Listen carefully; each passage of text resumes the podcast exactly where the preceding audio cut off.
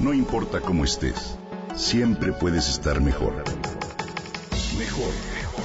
Con Vargas.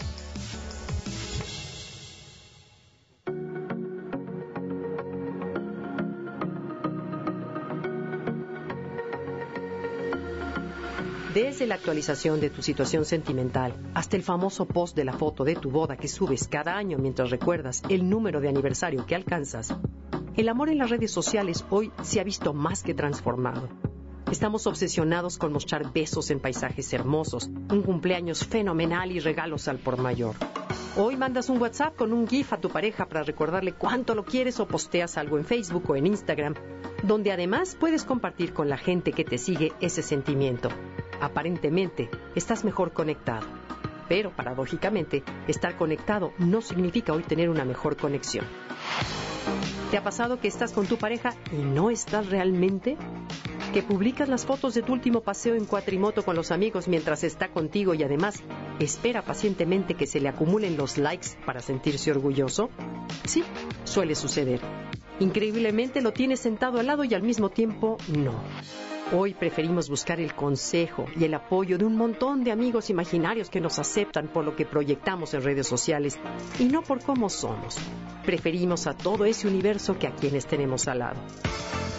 Las redes sociales y demás aplicaciones, lo hemos dicho, facilitan en gran medida la comunicación, pero en exceso puede causar disputa. 42% de las personas de 18 a 29 años de edad confiesa que su pareja se distrajo con el celular mientras estaban juntos, de acuerdo con una encuesta que se realizó en Estados Unidos por el Pew Research Center en 2014. Y como consecuencia, 18% de ellas discute sobre la cantidad de tiempo que su pareja pasa en la red. Estamos obsesionados con las redes sociales y cada vez dedicamos menos tiempo a nuestra pareja. El celular forma parte hoy de nuestros pequeños y grandes momentos de la cotidianidad y también, por otro lado, es un gran integrante de la familia. La hiperconexión es un gran regalo, pero también un peligro.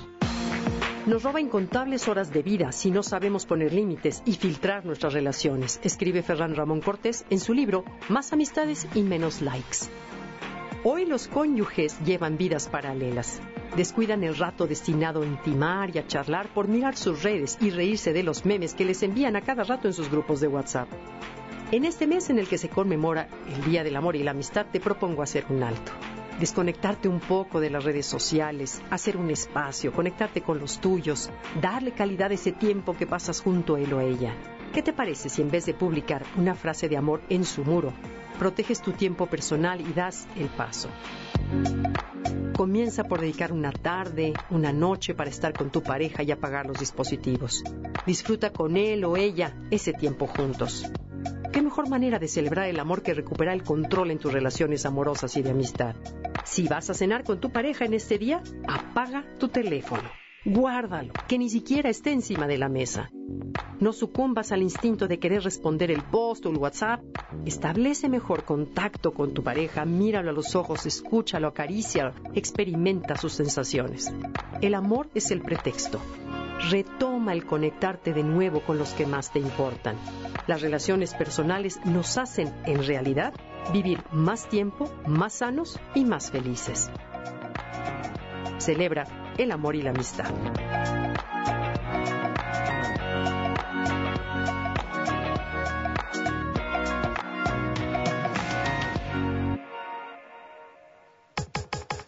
Comenta y comparte a través de Twitter.